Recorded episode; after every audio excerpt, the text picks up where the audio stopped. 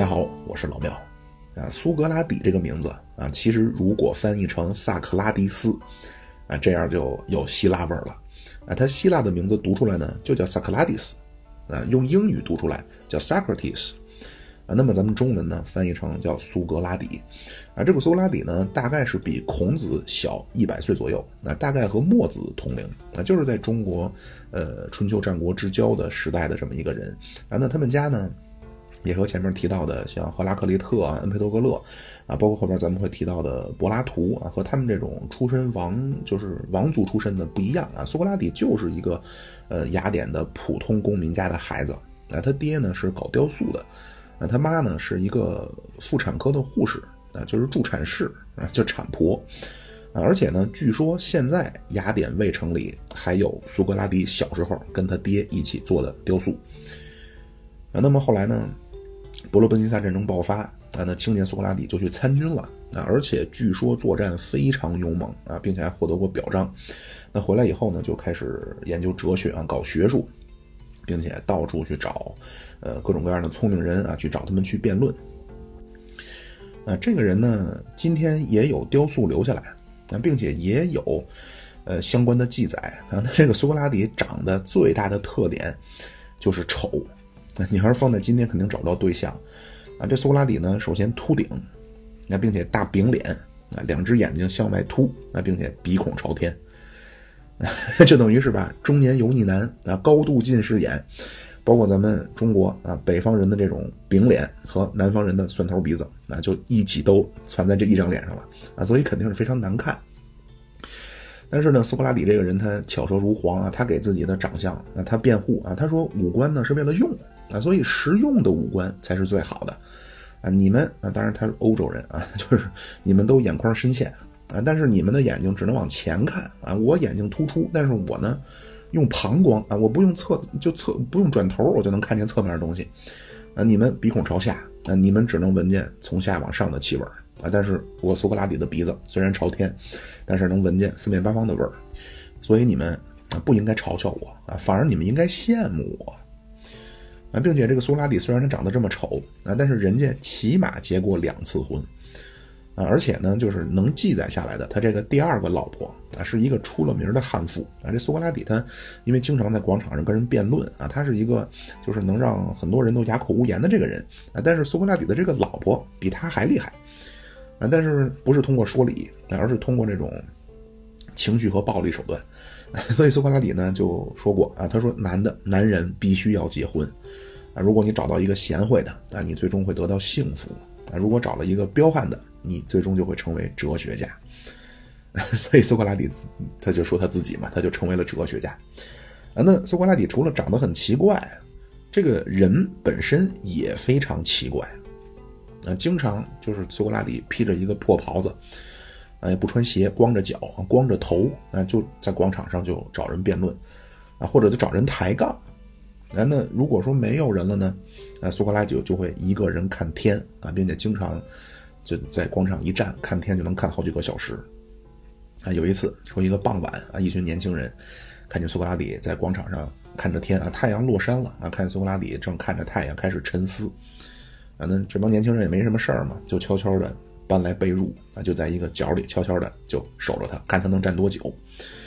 啊，结果苏格拉底站了一夜啊，第二天早晨一轮红日喷薄而出，那苏格拉底对着太阳鞠了个躬回家了。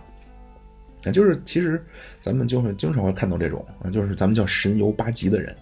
啊，就最近有一个很火的，就是北大那个伪神啊，但是他具体的事儿我知道的也不是太多啊，反正就是。一个看他说话，一个就是看他这个外形，包括这个矿泉水瓶的这个事儿啊，就反正和一般人确实不太一样啊。包括咱们北宋的王安石啊，当时也是，那就是这个人永远处在一种思考的状态当中啊，并且他已经对周围的事儿已经没有就不会再在意了啊。就有一次，王安石他老婆跟人抱怨啊，说这个王安石啊是给他什么他就吃什么啊，对生活完全不讲究。那这个在今天呢，可以说这个人就是生活上低标准，工作上高标准。但是其实，在当时那个情况啊，咱们古代对君子的要求，除了你要有品德上的修养啊，并且生活上得非常讲究。所以他老婆实际上就是抱怨嘛。啊，结果过了一阵呢，就她这个闺蜜的丈夫啊，刚好设宴，就请王安石全家都去。啊，吃完以后呢，这闺蜜就跟王安石老婆说：“啊，说你看你还是观察生活不细心。王大人最爱吃鹿肉丝。结果王安石他老婆呢说什么爱吃鹿肉丝？那他就是吃那盘离他摆的最近的那盘菜，哪个离他近他就吃哪个，并且说他吃完了，你再问他，他根本不知道自己吃的是什么。那还有一次就是说这个王安石吃东西这个事儿，啊，因为呢这就传开了。”所以有一次呢，宋仁宗啊就跟大臣在一起，那就想戏弄这个王安石。那因为当时在水边啊一亭子里，宋仁宗呢就随手从桌上就端起来一盘鱼食，那就可能是往这个水里边喂鱼的。结果王安石看都没看，拿下就吃了，而且一直吃呢，他也没觉得有什么不对啊。边上人就笑他，啊，就是有些人他脑子确实不在咱们这个世俗的世界上啊，他关注的事儿不在这儿啊，所以他的这个体现出来就是这么一个。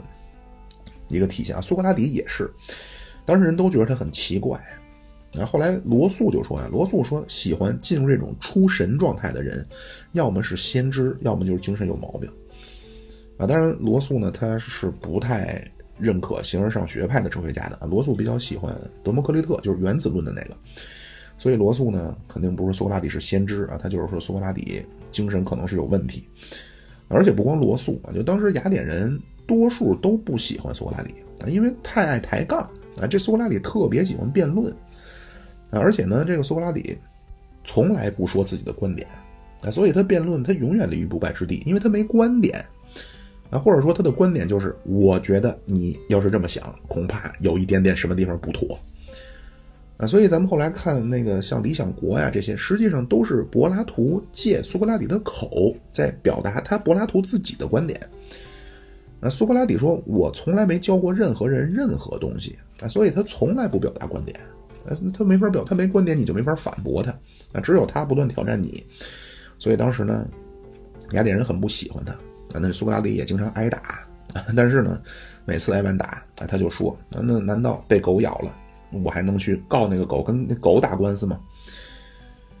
啊，但是后来呢，就是罗马共和国晚期的一个人啊，非常有名，叫西塞罗啊。后面咱会跟大家说，就是罗马打仗很厉害，但是文化思想方面就完全没法跟希腊人比啊，就没有什么能构建这种哲学体系的思想家。啊，黑格尔后来说呀，说一个希腊的奴隶被卖到罗马都能当家庭教师，啊，所以罗马的文化方面这方面的建树完全不能跟希腊人比。那么这个西塞罗呢？他和凯撒、安东尼他们大概是同一时代的，他就非常崇拜苏格拉底，包括柏拉图。啊，他说，啊，他评价这个西塞罗评价苏格拉底，他说苏格拉底是第一个把哲学从天上带到人间的哲学家。那意思就是苏格拉底之前那些哲学家，咱们上期说过，那他讨论的都是什么万物的本源啊，什么存在啊，本质。但是苏格拉底开始，那把哲学拉回到人间，那什么意思呢？就是苏格拉底和之前的人。表面上看啊，他们最大的区别就是苏格拉底开始关注道德问题。呃，所以说物质论的创始人是泰勒斯啊，那么在古希腊阶段完善的就是德谟克利特。那理念论的创始人毕达哥拉斯完善的是柏拉图。那道德哲学的创始人就是苏格拉底。那后来的柏拉图、亚里士多德也开始讲了很多关于价值论的东西啊，比如什么是公平啊，什么是好的社会啊，什么是艺术，什么是美。就是从苏格拉底开始啊，就开始思考，就是关于人间的，就是关于人类，就是生活当中的一些领域了啊。过去都是思考万物本源啊，但是苏格拉底就觉得呢，万物本源呢应该是神关注的啊，咱们人类就思考关于自己的问题。那这样一来呢，就很有意思啊，就和咱们中国的传统思想最关注的一个话题就重合了啊，就是都开始关注道德啊。那道德呢？延展出去啊，那么就是价值论啊，比如什么行为是好的啊，什么是不好的啊？个人在家庭或者社会当中应该扮演一个什么样的角色或者定位？那什么样的社会是应该追求的啊？当然，古代不不用“社会”这个词啊，“社会”这个词是日本人翻译的 “society”，那后来他们把日本人把这个词翻译成“社会”，后来严复他们拿过来了啊，十九世纪后半就是下半叶引到中国。啊但其实谈的东西啊，但都一样，都是这些啊。而且当时这个从五四开始啊，这个就是实际上这个是被德先生和赛先生给掩盖了啊，就是五四呢，五四运动啊，在咱们这种革命的啊，就是民族主义的或者政治的角度啊，在这种叙事当中呢，它是一个就巴黎和会，然后国内群情激愤的这么一个历史事件，那标志着中国的叫新民主主义的革命的开端。啊，但是你比如像胡适他们啊，就把五四描述成一种文化的啊，叫中国的文艺复兴啊。那么除了德先生、赛先生，那就是民主科学啊，科学叫 science，民主叫 democracy。啊除了这两个之外呢，其实还有一个叫木姑娘，那就是道德 morality。但是后来呢，这个木姑娘就被遗忘了啊。一说到五四呢，就是德先生、赛先生啊，木姑娘没了。但是你像胡适，包括鲁迅早期的，那都是开始去思考啊，就是个人不好啊，社会就好不了啊，社会不好，国家就好不了。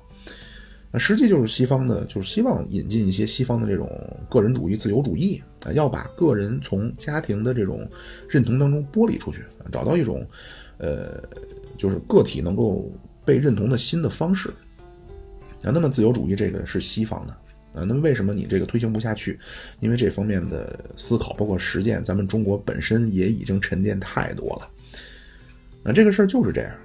那你基督教的文化，你可以在拉美，可以在非洲南部。啊，包括东南亚，你可以席卷，但是你动不了穆斯林世界啊，你动不了中华文明圈啊，包括你动不了印度教的，那就动不了印度，因为这些文明本身都非常有魅力啊，都经历了这种都是成千年的这种思考啊，所以现代化可以啊，但是基督教啊这个进不来啊。好，说回来啊，就是这样，经过苏格拉底呢，古希腊人终于开始关注道德。啊，就是和咱们密切相关的，就是生活当中都会出现的这种情景了。但是为什么我前边说是表面上看苏格拉底和前面的人是这个区别？那苏格拉底和之前这些哲学家更大的一一个区别就是这个人的思维方式。呃，咱们后边跟大家分享一些苏格拉底的辩论。那他辩论的或者说他思考那个角度非常刁钻，而且呢，对于咱们一般这种常规的认知啊是非常大的挑战。那当然，我觉得，其实呢，能够意识到一些平时已经习以为常了、觉得理所应当的事儿，啊，好像仔细一想，不是那么理所应当啊。这个我个人觉得非常有意思。那其实你像包括咱们看那个罗翔老师啊，他分享很多案例啊，当然罗翔是普法的，但是其中有一些内核呢，实际上就是价值论哲学。那比如什么是正义，什么是公平，啊，这种行为是正义或者不正义的背后的原因到底是什么？啊，而咱们呢，啊，都觉得啊，我这个人是知识非明善恶，但其实并不是啊。更多的时候，用梁漱溟的话说呢，就是一种理性的就运用直觉。那你比如说啊，咱们看到美国的黑人啊，他说美国的白人现在要补偿我们啊，黑人说现在白人得拿钱来赔我们钱，每个黑人赔三万美金，为什么呢？因为白人的祖上迫害过黑人啊，所以黑人要拿钱，就是白人要拿钱来补偿黑人。那可能有些人觉得，那这个很荒谬，那对吧？我也不知道啊。咱们有多少听听友觉得说白人应该拿这个钱出来补偿给黑人？啊，但是你觉得荒谬理由是什么呢？对吧？我就老觉得啊，其实主张什么无所谓，对吧？关键是你为什么这么说？啊，如果说你觉得那样很荒谬，啊，白人补偿补偿给黑人很奇怪，或者说这样你不主张，那为什么呢？啊，当然，大家理由我不知道啊，大家也可以留言。那么有一部分白人给自己的辩论就是：我也没参加过迫害黑人，对吧？我何罪之有呢？我祖上干的事儿，对吧？你不能管我要钱呀？那谁谁迫害你，你找谁要去？对吧？我估计可能有人觉得，那白人给自己的这种辩护就很有道理。但是如果啊，咱们应用这个准则，就是谁迫害你，你去找谁？我也没伤害你，为什么管我要赔偿要道歉？如果把这个准则。这个场景应用到日本侵华的道歉和赔偿的问题，那是不是好像一下就迷茫了？那所以可能有些人觉得啊，那要么是这个准则有问题，我得再想想。哎，可能也有一部分人呢就会觉得啊，那准则没问题，可能是我在思考这个问题的时候，我可能立场是以我为主了，或者怎么样。啊，但是我也并没有说想去给什么侵略者开脱的意思啊，我没说给日本人说话，我就是举这个例子，就证明苏格拉底的东西一方面很有意思，另一方面很危险。那你比如咱们之前分享的这些说世界起源啊，什么万物的本质这些问题啊，就是这个用哲学的语言讲叫本体论。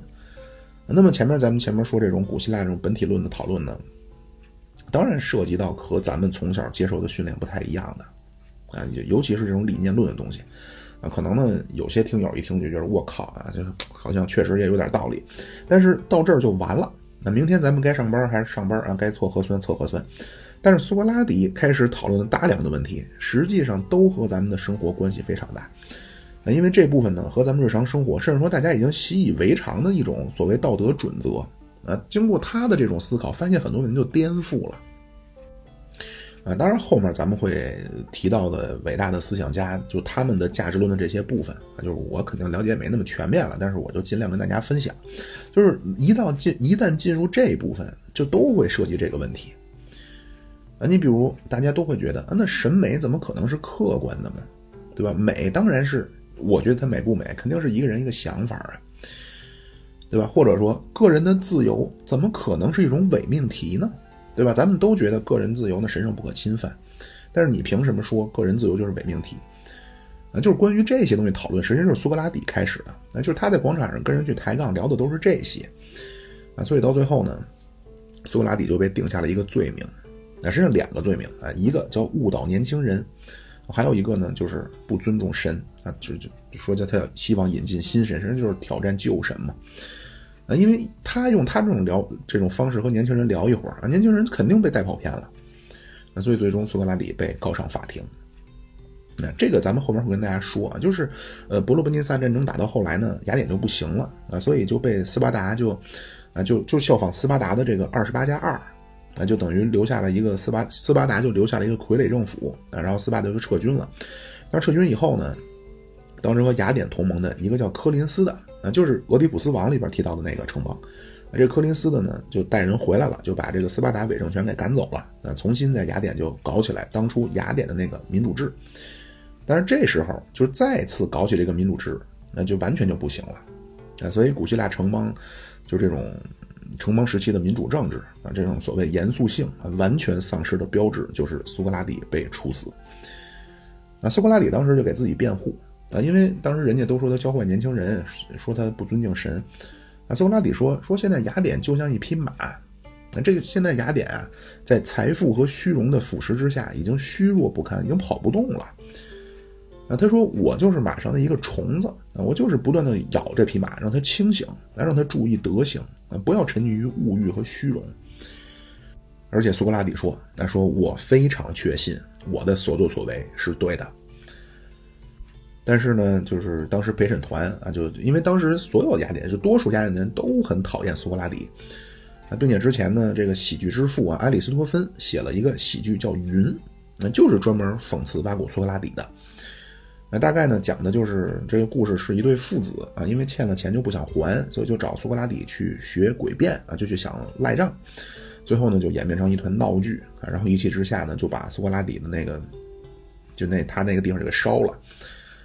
所以苏格拉底呢，实际上就用咱们就咱用咱们的话说，苏格拉底实际上站在人民群众对立面了啊。所以最终呢，就前面咱也说了，对吧？他六千人陪审法庭嘛，那都是在公民当中选出五百零一个人来当陪审团。那最终选出来，苏格拉底就被判了死刑啊。但是最后呢，就是他还没上法场啊，在牢里关着的时候就已经判了死刑了，但是还没行刑啊。在这个阶段，苏格拉底的一个朋友啊，这也是他的一个学生，叫克里同。啊，他来牢里看苏格拉底，啊，但是名义上是看，实际上他是来帮苏格拉底越狱的，并且呢，他说了，他说跑路的一切路上都都已经做好了，啊，咱们怎么走，去哪儿，哪个城邦啊，找谁都答应帮你了，啊，但是苏格拉底不走，啊，他说我本来就无罪，啊，他们判我死刑，只能说明现在雅典有问题，啊，如果现在我跑了，那我真成犯罪了，那克里同呢就说啊，留得青山在，不怕没柴烧。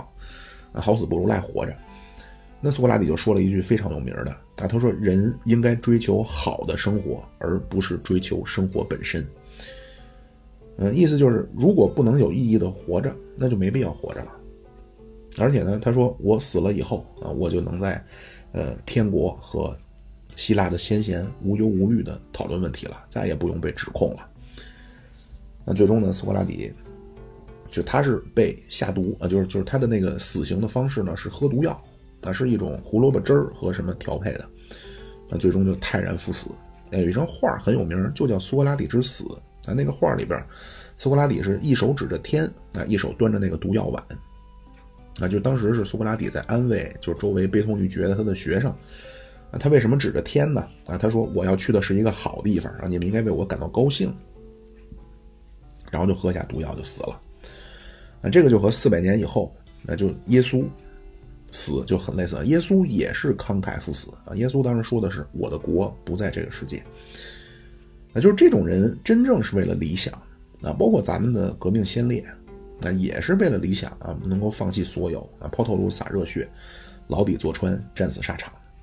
啊，但是现在有些人呢，就说的都很高尚，但是一有风吹草动就去美国了。所以我也不知道，就是他那个理想是他自己都不相信，还是他最终的理想就是去美国。那就是真正的这种啊，就是有信仰的人，他真是慷慨赴死啊，就泰然赴死。就我自横刀向天笑，就有这气派。那么这个大概就是苏格拉底一生。那苏格拉底哲学观点，啊，就是虽然我觉得苏格拉底可能是西方最伟大或者最重要的三到五个哲学家之一，但是非常可惜，啊，苏格拉底是述而不作，嗯，他自己什么都没写，而且呢，就他也咱前面说他没观点。就是他说过的话，一部分就是来自阿里斯托芬，就是喜剧之父啊，就实际上也是编排苏格拉底的啊。另外呢，有一部分来自他的学生，那最主要的就是来自他最有名的一个学生，就是柏拉图啊。但是这里边有问题，因为柏拉图留下的东西，那没有柏拉图说说说柏拉图说什么什么，或者我认为什么什么，柏拉图留下的东西全部是苏格拉底说什么什么什么，就是所以从字面上看，你很难区分哪个是苏格拉底说的。哪个是柏拉图借苏格拉底的口说的？呃，但是有一个好消息啊，就是有一条线索，就苏格拉底说过一句话，他说我从来没教过任何人任何东西啊，所以最典型的苏格拉底的对话应该是那种帮着对方总结归纳啊，然后去反问对方，然后把对方的回答再次总结归纳啊，再反问对方。啊，而不是像《理想国》那种啊，苏格拉底说啊，一个好的城邦应该具有什么样的精神，应该有什么样的措施，啊，那个应该就不是苏格拉底自己自己说的了，那因为那个就是他在教别人了，对吧？但是他自己说我没教过任何人任何东西嘛，啊，所以可能柏拉图的对话录比较早的部分，那应该是可以代表苏格拉底的所谓哲学思想的，啊，但是苏格拉底呢，他不如呃柏拉图、亚里士多德的地方。呃，也或者说比较可惜吧，也是在这儿，就是他实际上没有一套自己的哲学体系。就咱们后边像说柏拉图啊，说亚里士多德呀，包括后来近现代的这些哲学家，那么都有自己的一套体系。就是你得基本上你得能覆盖本体论、认识论和价值论吧。那本体论就是你得讨论世界的本质问题吧，认识论就是人怎么认识外部世界的。那价值论比如美学啊，比如伦理学，比如政治哲学。那这个体系的构建最高峰就是黑格尔，那他不但能给你一套系统，而且呢，他会告诉你就是世间万物啊，包括他这个系统本身变化的规律啊。但是苏格拉底很可惜啊，他没有去讲的这么多啊，因为他当然他说的也很明白，就是我没有教过任何人任何东西。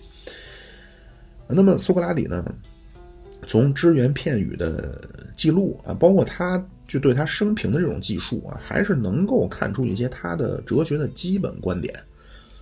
那第一个最重要的就是，首先人要明确，人要知道自己不知道。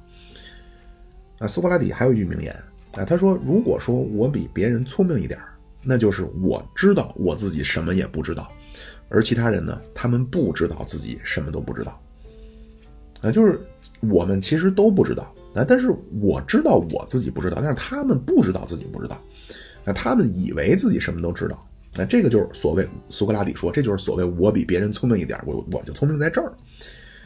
啊，他在法庭上接受审判，他讲了一个亲身经历，那就是他他说他年轻的时候有一个朋友，那个朋友呢曾经在德尔菲的阿波罗神庙啊去求神谕啊，这个朋友呢当时去问说，呃，世界上有没有比苏格拉底更聪明的人？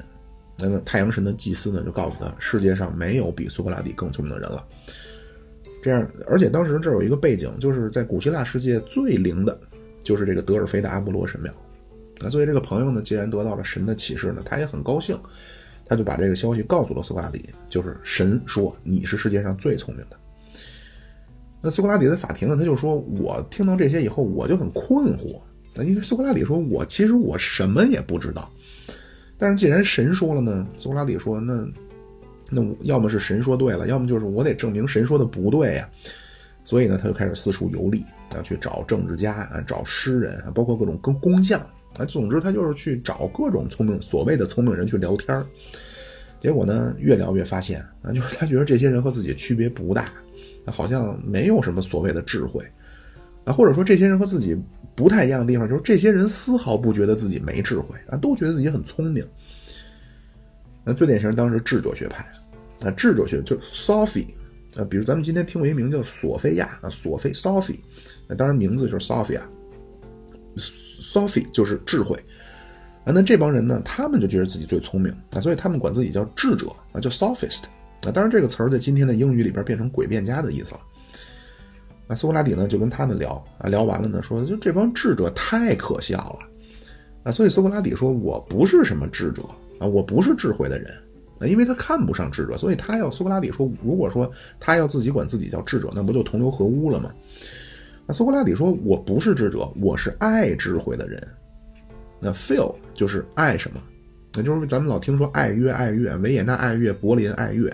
所谓爱乐，就是翻译的 philharmonic，啊，feel 就是爱，啊，harmonic 就是和谐的，所以连在一起啊，philharmonic 就是和谐的，那就是爱的就就就是爱乐。啊，那么爱智慧，对吧？就是 philosophy 啊，philosophy 啊，Sophie 是智慧啊，爱智慧就是 philosophy，爱智慧的人或者叫哲学家，咱们就叫 philosopher 啊。那么这个苏格拉底跟智者学派呢，就这个人也是智者学派当中最有名的一个人，叫普罗泰戈拉啊。就对话录里专门有一篇就叫普罗泰戈拉篇，那就是苏格拉底和普罗泰戈拉的讨论或者叫辩论。那这个普罗泰戈拉呢，他是。第一个自称自己是智者的啊，就是 sophist 啊，他是第一个自称智者的人。他最有名的一句话叫“人是万物的尺度”。呃，他这个实际上是针对艾利亚学派的啊，就是咱们之前说过啊，就是巴门尼德包括芝诺他们那个学派的啊，就是主张存在啊，包括存在得是不生不灭、不变不动啊，就是不，并且这些是如何得以可能的啊？普罗泰戈拉实际上针对艾利亚学派的啊，他说人是万物的尺度。啊他说，你比如说刮风了，有人觉得冷，有人觉得不冷，你怎么能说风本身是冷还是不冷的呢？对吧？你只能说人觉得那风冷还是不冷，所以人是万物的尺度啊。但是他这个完全就是主观论了，那就是之前的人讨论存在啊，都是在追求一种普遍的什么东西啊，不管你是物质的还是理念的。但是在普罗泰戈拉这儿呢，就是万物的本质，那就是随着你自己的感受和认知不同罢了。啊，但是他那个时候太早了，他肯定也不能想到，就是人会不会有一种普遍的感受、认知的能力呢？啊，这个后来到康德就解释清楚了。然后，那这个普罗泰戈拉当时就来到了雅典啊，那肯定那最聪自自称智者嘛，肯定都得去看去，就觉着天下最聪明人来了，就或者说都希望能够从最聪明人那学点什么。那这里边呢，也包括青年苏格拉底，包括路上还遇见了就是西医之父啊，希波克拉底。啊，当然，希希波克拉底当时也很年轻，啊，当然就是希波克拉底就据记载，这个希波克拉底当时都是一路小跑 去能去见一下智者普罗泰戈拉，啊，看看能不能学点什么，然后就遇到苏格拉底，那，苏格拉底呢就和普罗泰戈拉就展展开这这种展开了对话，啊，苏格拉底就问他说：“你是最聪明的人，你你能教会我点什么呢？”然后普罗泰戈拉说：“啊，那我能教你太多了，啊，比如怎么管理家庭。”啊，怎么让家庭井井有条啊？怎么治理城邦啊？让城邦变得这个风调雨顺啊？等等等等。那包括普罗泰戈拉说了一个，那就是我能教你如何变成一个好人。那等于苏格拉底这样抓住了。那等于普罗普罗泰戈拉的观点是美德是可以教的。那苏格拉底就问说：“那道德楷模好像据我了解都没有，不是说跟哪个老师学的道德学出来的。”啊，并且品格最优秀的人，好像也没见他有能力把品德交给别人。那普罗泰泰格拉呢，就给他讲了很多所谓教品德的方法啊。当然，这个用今天的眼光看，实际上就是行为主义心理学加心理动力学的方法。啊，那苏格拉底又问他，那到底什么是美德？啊，就这部分咱们放在后边说吧。就是苏格拉底非常喜欢强调一个东西，就是概念啊。他老问什么什么的本身是什么？就是咱们后边说苏格拉底的辩论，咱再说啊。就是这部分感兴趣可以自己看啊，就是对话录里边的普罗泰戈拉篇，包括对话录里边的美诺篇啊，都是讲道德问题。那就如果说对道德啊，对或者说德育感兴趣的，都可以自己去找找看。那总之呢，苏格拉底和智者学派人谈完了，嗯，他自己说我没觉得他们有什么高明之处。就是苏格拉底最喜欢的一句话，就是当时在德尔菲的阿波罗神殿外面的一块黑石头上的一句话。啊，据说这句话是之前咱们提到的，就是雅典改革的那个梭伦他写的。啊，这句话叫“人啊，认识你自己。”所以苏格拉底呢，他就觉得，既然人首先要认识自己啊，最重要的肯定是要思考关于自身的问题，就是道德的问题嘛，对吧？那么既然要去思考，那起码说明在苏格拉底看来，那道德应该是存在普遍性的吧，而不是像普罗泰戈拉那样，就是所谓人是万物的尺度。那如果人是尺度，那不用讨论了。那就是可能咱们周边也有些朋友，啊，就是这种说法很多啊，就是按一个人一个立场，没有什么对错。那如果要是这样的话，那实际上就是拒绝承认这这个东西有普遍性，对吧？如果这个东西完全是个体感受的，就是完全是主观的，那肯定不用讨论。那比如说去洗脚，啊，技师问啊，哥水热不热？啊，你要说有点热，他肯定不会跟你说，那为什么你觉得热？我觉得刚刚好，对吧？就是这种完全主观的东西，没有任何讨论的空间。对吧？你没法给他讲道理，你只能告诉他，我就是觉得热。但其实呢，很多东西啊，比如什么是对的，什么是公平，那什么是应该做的，什么是美的，这些东西，人类历史一直在讨论啊。这个和洗脚水热不热啊，就是大家对这两类问题的看法，或者说处理方法完全不一样。那么既然有大量讨论，那肯定是要在希望在讨论当中达成某种共识嘛。那就说明这个就叫追求一种普遍性嘛。对吧？那么既然你要探讨，那或者说你要为了接近这种接近这种普遍性，你肯定有一个前提，就是你得确定你对这个问题不了解吧。所以苏格拉底他不会说啊，说我告诉你什么是正义，什么是美德，因为他知道他自己也不知道。啊，就是后来尼采那个查拉图斯特拉如是说啊，就是当时我看的时候就有一个想法，嗯，你说就查拉图斯特拉查拉图斯特拉他说啊，他说什么都是假的。啊，你现在得重新思考价值，然后靠自己来思考生命的意义。我当时看这，我就我的想我的想法就是，你这么主张，你凭什么让我相信你呢？对吧？因为查拉图，当然这是尼采借查拉图斯特拉的口说的，啊，就是查拉图斯特拉说什么都是假的，啊，你们都不要相信。那这样的话，我的第一反应就是，那我凭什么相信你？那结果最后，查拉图斯特拉还是说了，说直到有一天你们把我也否定了，你们才是我的信徒。那这个就厉害了吧？就是所有人都是要跟自己的信徒说，你们要听我的，你们要追随我。但是查拉图斯特拉说，他说你们必须否定我，你们必须不信我，这才是我的真信徒。那就是当然苏格拉底他们要去说这些，这有点跑题啊。但是苏格拉底说，首先你得了解自己。对吧？而且你得知道自己对很多问题的答案，其实远远没有自己以为的那么明白。那就是他比普罗泰克拉这些智者学派的人，就是智者学派的人，觉得自己知道很多问题的确定答案，觉得自己懂得很多。啊，但是苏格拉底呢，觉得他们根本不了解自己。那你人应该先认识自己，然后你就会发现自己其实对很多问题是没法把握的。那接下来就会进入一种思辨了。那这个就是第一个，首先人得知道自己不知道。那苏格拉底凭什么他说自己知道自己什么都不知道呢？那这个就是他的一种思维方法，或者说他的一种思考的这种特特性。啊，苏格拉底的所谓的哲学思想第二个特点叫辩证法。啊，但是这个呢，我就又得解释一下，就是苏格拉底时期的辩证法和后来黑格尔的辩证法不是一个东西。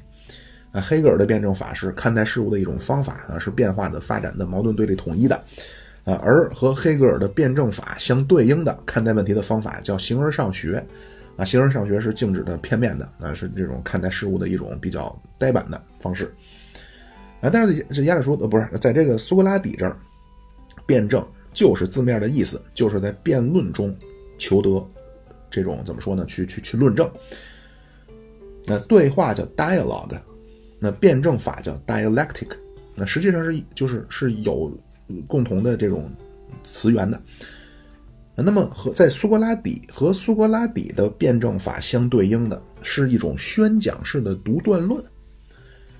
那比如说像《论语》，就可以算，就是当然不那么严格了，就《论语》起码形式上也是辩证。墨子、孟子，那就起码形式上也都是辩证，就是因为里边都是对话嘛。你说你的观点，然后对方反驳，然后你再反驳他，或者就再给自己辩护。啊，而且《论语》上边呢，《论语》和后边那还都不一样，《论语》里边还会记载一些孔子被噎回去的。啊，但是呢，从墨子开始，那咱们古代的思想家再去继续记述这种辩论，啊，那在他们自己的书里，自己就没输过了，就是在自己的书里啊，就是自己是无法被打败的。啊，但起码在形式上，那这些还都是在对话当中去求得真知。啊，有些看着也非常过瘾啊，特别是墨家人的辩论。啊，包括到现在写论文也是。那就是论文，首先你要做的一个工作啊，当然你得确定你要研究什么什么课题啊。接下来你要做的第一个工作叫文献的汇总，就是你得看之前所有的人对于这个话题啊都说过什么啊，然后你就要去解释为什么你比他说的更对。那如果那个作者他还活着，那并且你这个文章的影响力足够大啊，那个作者要是也很有名啊，他要是有幸再回喷了你，那你就火了。这是一种啊，另外一种那《道德经》，那包括这个《荀子》，那这种都是宣讲式的独断论，啊，就是没有对话，没有所谓反面观点出现啊，就是告诉你啊，道可道非常道，那上善若水啊，治大国若烹小鲜，啊，天行健啊，君这个君子自强不息，对吧？他不会告诉你这个东西，就是如果有人反驳他，你会怎么怎么给自己辩护。啊，但是这个我觉得也没有好坏了啊，就是两种不同的论述方法。那苏格拉底呢，他自己说这是被他母亲所启发了。那因为咱前面说他妈是一个产科护士嘛，所以苏格拉底自己说啊，说我其实只是帮助别人在精神上产生了一个什么什么结论。所以他这个呢叫精神接生术，或者叫精神产婆术。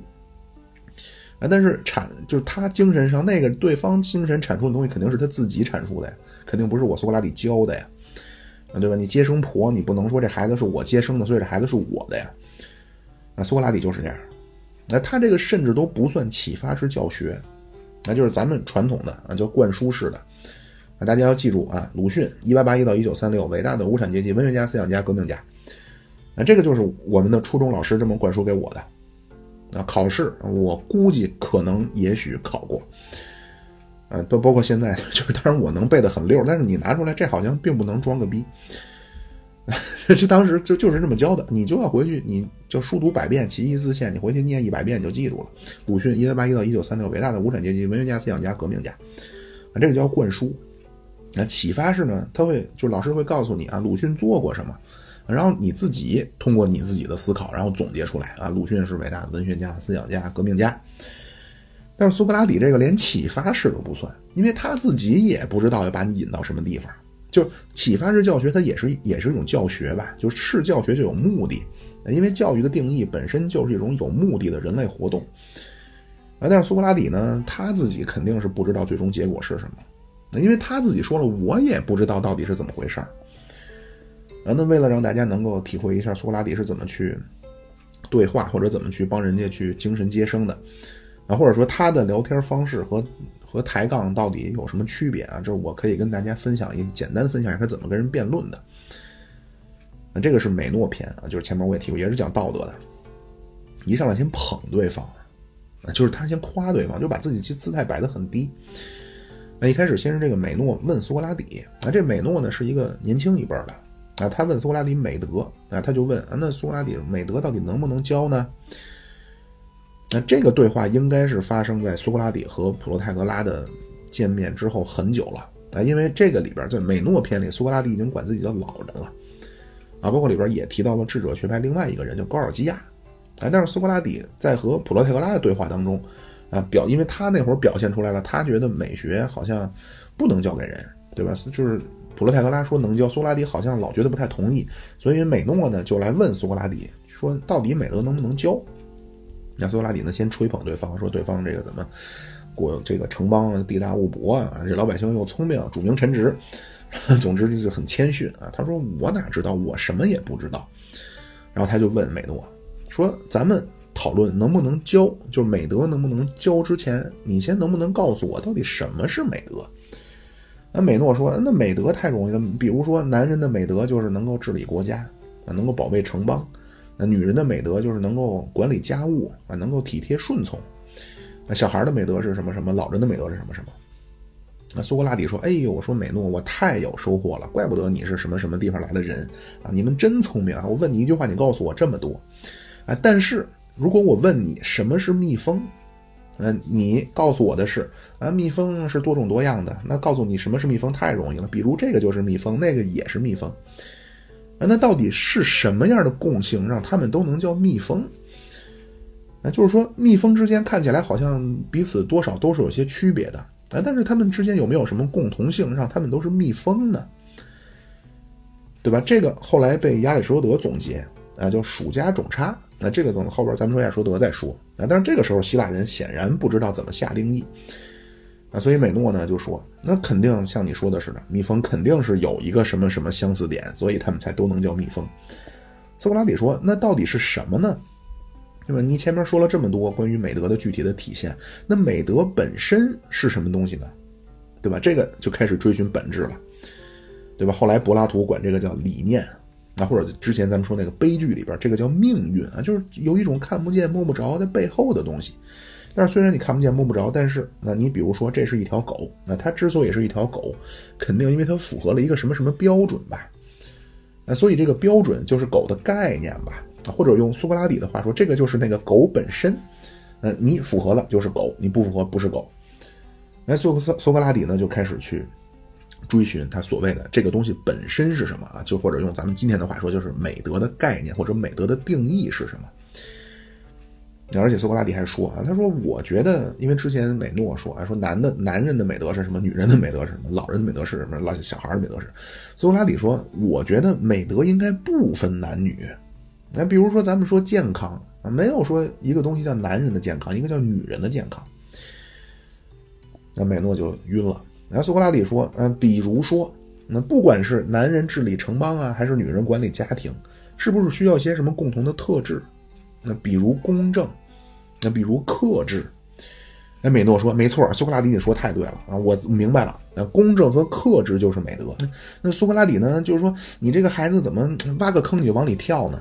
啊，你好好想一想，公正就是美德，还是公正只是一种美德？”那比如说圆形，那是一种形状，而你不能说圆形就是形状。那美德，那这个这个美诺好像又明白了啊，他说啊，那照你这么说，公正确实是一种美德啊，其他还有别的。那苏格拉底说，那还有什么别的呢？那美诺说，比如智慧，那比如慷慨，比如节制。那苏格拉底说，那这不就又回到最初的那个错误道路了吗？对吧？咱们要干的事儿不是去举例什么样的行为是美德，那咱们必须找到什么是美德本身。啊，就是说你不能告诉我白色就是颜色，那圆形就是形状。啊，但是苏格拉底呢说，如果说你像我问你，除了白色还有什么其他的也算颜色？啊，你能够告诉我很多很多，但是一说到美德，好像总是晕的乎。啊，所以证明好像咱们对美德本身根本就没有那么深的了解。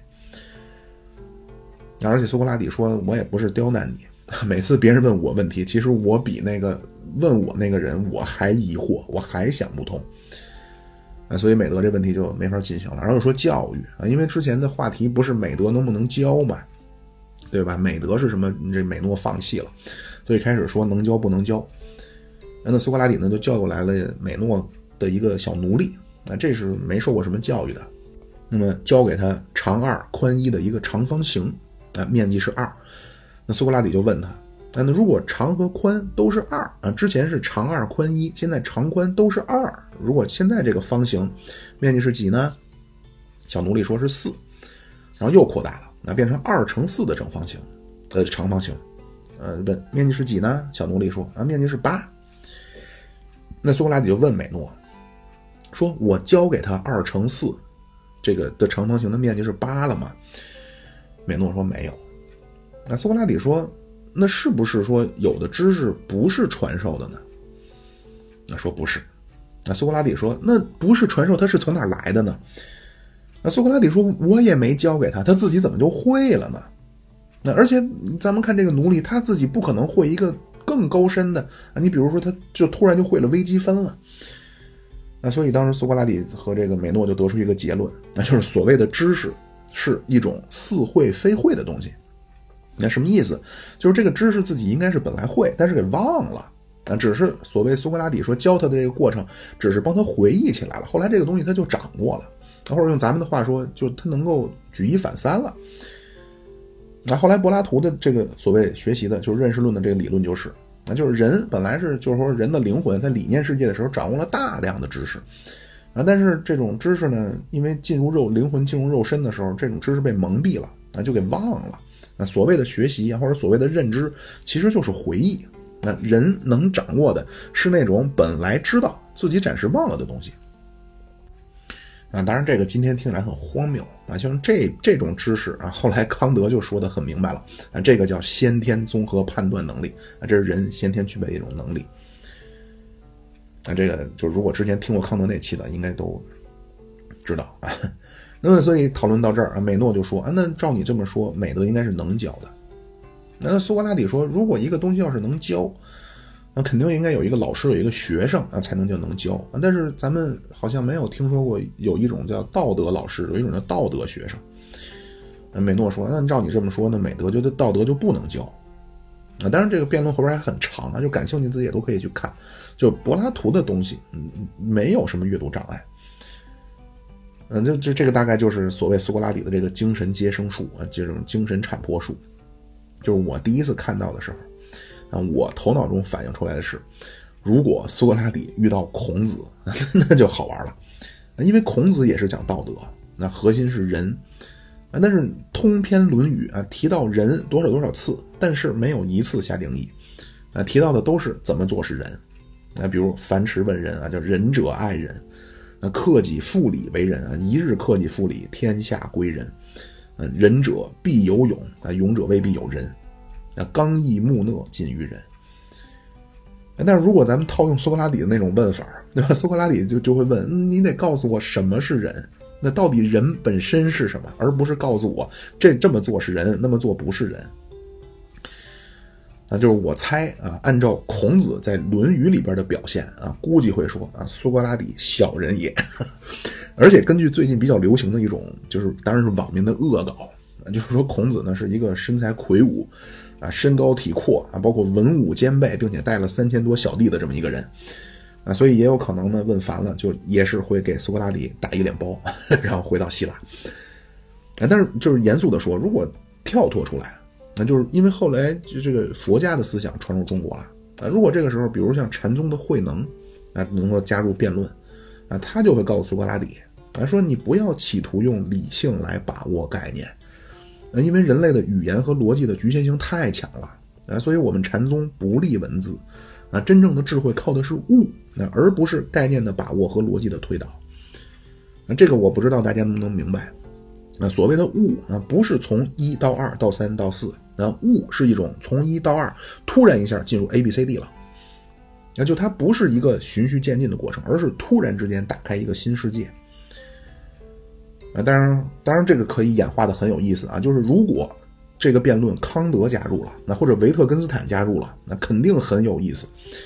那比如维特根斯坦就会说，那语言就是有边界，那你们现在讨论的这个问题叫绝对的。啊，是没有边界的啊，所以你们讨论不明白，这个叫无共识。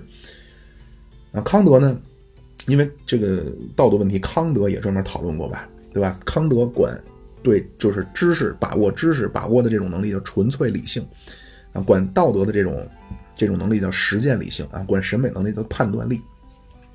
如果康德来了，康德肯定会问，啊，比如问孔子，啊，他不会管什么语言能不能把握。他就会问你这个人是不是有普遍性的？那你的儒家的这个亲亲之爱是不是人类的普遍能力？啊，而且亲亲之爱到底是绝对命令还是条件命令？那么如果弗洛伊德来了，那他会告诉你们，你们不要争论这些啊，什么标准啊，这都没有用。啊，潜意识早已经给你们的选择安排明白了。啊，就是我曾经做过一个梦啊，大概就是这么一个场景，就是这些人在一起讨论啊，各自有各自的来自不同的时间背景和各自观点的，就是这么一个啊。总之就是，人类进入到公元前五世纪左右啊，很多民族的思维能力都得到一个飞跃。啊，咱们就是先秦诸子百家争鸣，啊，印度是乔达摩悉达多顿悟成佛，哎，犹太先知开始散播预言啊，这个后边咱们，呃，说到罗马，基包括基督教的时候会再说，啊，但是每个民族思考认识世，就是思考世界、认识世界，包括讨论问题的方法不一样，啊，最后慢慢演变演变，最后就变成五彩缤纷，啊，并且这个没有好坏。啊，但是你如果以某个特定目标啊，肯定是存在哪种稍微更占便宜一些。比如咱们这种，那肯定相对就更难自主的产生科学思维，因为你定义就不明确。那那么科学的思考呢，肯定更多的是哲学的，而不是诗意的。那所谓哲学的，那肯定就是用概念和逻辑去把握嘛，对吧？那在咱们先贤诸子当中呢，最讲究概念和逻辑的就是墨家。啊，但是这个可能是这种思维方式啊，包括他的主张，可能确实不适合咱们这块土地。啊，当然也有可能是就是统治者不喜欢了啊，当然这咱们就不细说了。总之，最后墨家也就消失了。那一直到二十世纪初，啊，特别是随着共产主义的这种学说的传入啊，那么咱们早期的革命理论家很多人都非常喜欢墨家，因为墨家提倡平等，那提倡不劳动者不得食。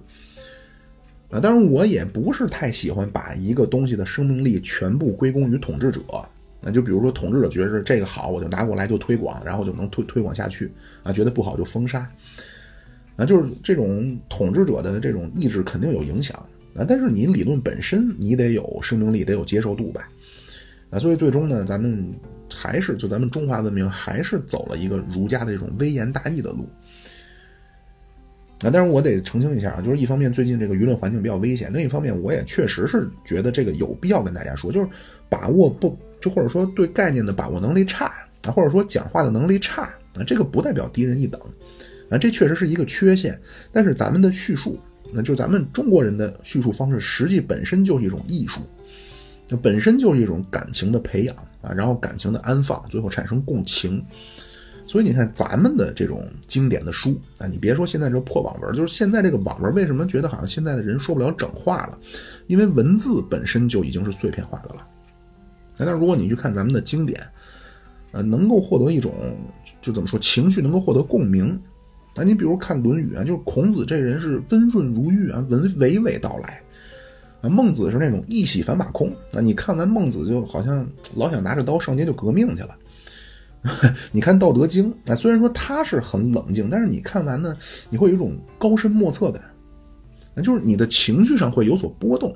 但是你看完康德，看完就是西方这种靠概念和逻辑把握的东西，你除了说很钦佩他，你没法获得其他情绪的这种共鸣。那就或者说西方的东西更多的，起码对我个人来说，就是一种思维体操，那不是一种陶冶。嗯就这，我多说两句啊，就是完全没有必要把理性、科学、民主就看的等于正确，或者说把这个变成最高的追求。那德先生、赛先生，你说他是五四余毒，肯定是过分了啊！因为当事人也是好心，那中国都那样了，那必须让中国人先有科学民主精神啊！但是这个不代表就是人类唯一的最高能力。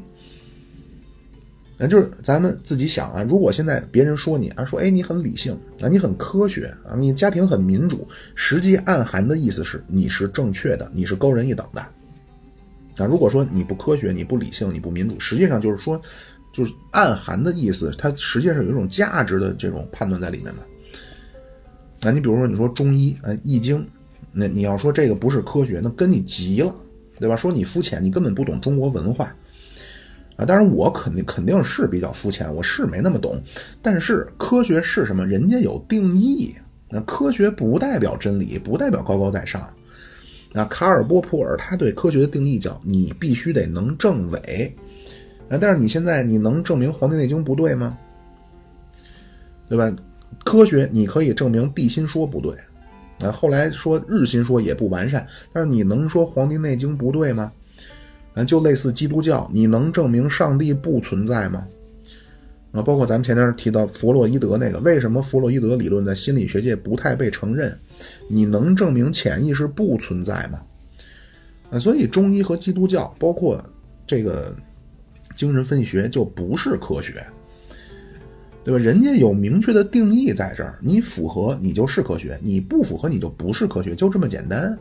那莫扎特也不是科学啊，我很喜欢莫扎特，但是我听到谁说莫扎特不是科学，我肯定不会跟人急啊。但是有些人觉得就不行，那必须什么都得是科学，就是你觉得行的那个必须得是科学的，那没没必要。那文化怎么可能跟科学沾边呢？啊，但是啊，能这个东西能不能治病？那这种方式。这种技术上擂台打的打得过打不过人，你别管擂台还是街头，打得过人打不过人，这可不一样。那这个是最好检测的。那如果像这种东西还去搞神秘主义，那我觉得要么是脑子可能有点那什么，要么就是为了自己所在的行业，那为了利益不得不说假话了。啊，那么好，说回苏格拉底啊，比较危险啊这个话题。就是苏格拉底呢，咱们前面说了，虽然他没有什么成体系的这种就哲学系统，但他其实就是西方的孔子。那这两个人，苏格拉底跟孔子非常像，啊，都爱好智慧，啊，都在当时有重大影响，那都有伟大的学生，或者有很多信徒，啊，都来自家境一般的家庭。那孔子叫五少也贱，啊，就是《史记·孔子世家》叫孔子贫且贱。他说孔子去季孙氏家吃饭啊，因为身份不让进，啊，苏格拉底也是啊，雕塑家和接生婆的孩子，而且这两个人呢都喜欢谈论道德啊，并且一直照耀后代两千年。那当然，西方有，比如像尼采他们批判苏格拉底啊，批判工具理性啊，包括马克思韦伯啊，批判工具理性啊，咱们中国也有新文化啊，打倒孔家店啊，吃人的礼教等等，但是这种东西你改变不了。那咱们呢就不用多说了啊！将来有机会我会再开一个中国的，呃，传统思想，或者说把思想和历史揉在一起讲的坑啊。当然，就是这个我这个系列，各位咱们书中爱暗表啊。我说这个系列不是为了讲西方这个什么，那不是为了说所谓讲西方通史啊。我实际上最终是要汇总到马克思。那这两个人相同的，都热爱思考，热爱智慧啊，都对后代影响巨大，但是不一样的地方。那当然，这个主要是通过苏格拉底最重要的学生柏拉图，后来把很多问题明朗化了。啊，因为苏格拉底自己说我什么都不知道，我没教过任何人任何东西。但是到柏拉图那儿，就能看出来和咱们东方或者说跟孔子的东西很多都不一样了。那比如知识观不一样，那对统治者的态度不一样，啊，对体力劳动者态度不一样，啊，对妇女看法不一样。啊，当然最基本的或者说最根本的。那就是思维方式不一样，啊，这个思维方式其实一直到现在，啊，咱们也是比较淡漠的。就咱们对于理性精神啊，那当然其他你包括像音乐啊、舞蹈、节奏，那就节奏感，那都比较，嗯，或或者说可能也是因为发展过了那个阶段了。那你比如咱们看黑人啊，或者其他的民族，真是能歌善舞啊，包括咱们看黑人打球，看黑人运球都不一样。就好像这个节奏感是融融化在黑人的血液中了，但是你根据格罗塞的说法呢，说节奏是艺术最最原始的一种体现。那有可能是因为咱们汉民族或者中华民族早就过那个阶段了啊，所以这种东西就节奏感的东西慢慢退化了啊。当然也有可能是长期以来，或者说在过去的一段啊，这可能确实不应该是，应该是长期以来了啊，这不能归罪于咱们新中国，就可能是长期以来比较压制这些。啊，因为我看现在抖音上一些小姑娘扭的非常带劲，啊，但是说就是理性这部分，那对于归纳概念啊，对于抽象总结，咱们确实是差。那所谓概念是什么？就是苏格拉底老问的那个什么什么的本身到底是什么？啊，后来柏拉图管这个叫什么什么的理念。那就是很多时候，就是我们群里边也会讨论。那但是有时候我就在边上看我，我就突然发现，其实你也不知道他们在争什么。那包括社会很多争论，就我也不知道大家到底在争什么。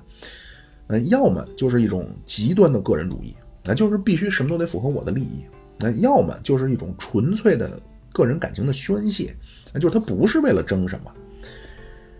那但是咱们如果后边说到亚里士多德，那就知道了，那个人判断根本不叫判断啊，个人判断那个判断那打引号。呃，逻辑判断才叫判断。呃，逻辑判断又分成事实判断和价值判断。事实判断啊，比如说清华大学在北京，啊，这是一个事实吧，没法分辨吧。啊，价值判断啊，比如高考要不要全国一张卷啊，人肉占车位合合适不合适？那还比如最近就是疫情期间的社会上一些，当然是比较敏感，我不能不说了啊，就这种争论，那就这种该不该、对不对啊这种问题。但是在亚里士多德看来，哪怕是价值判断，那也是一种逻辑判断。那逻辑判断什么特点？只要概念明确，那靠逻辑推演，最终的结果是一致的。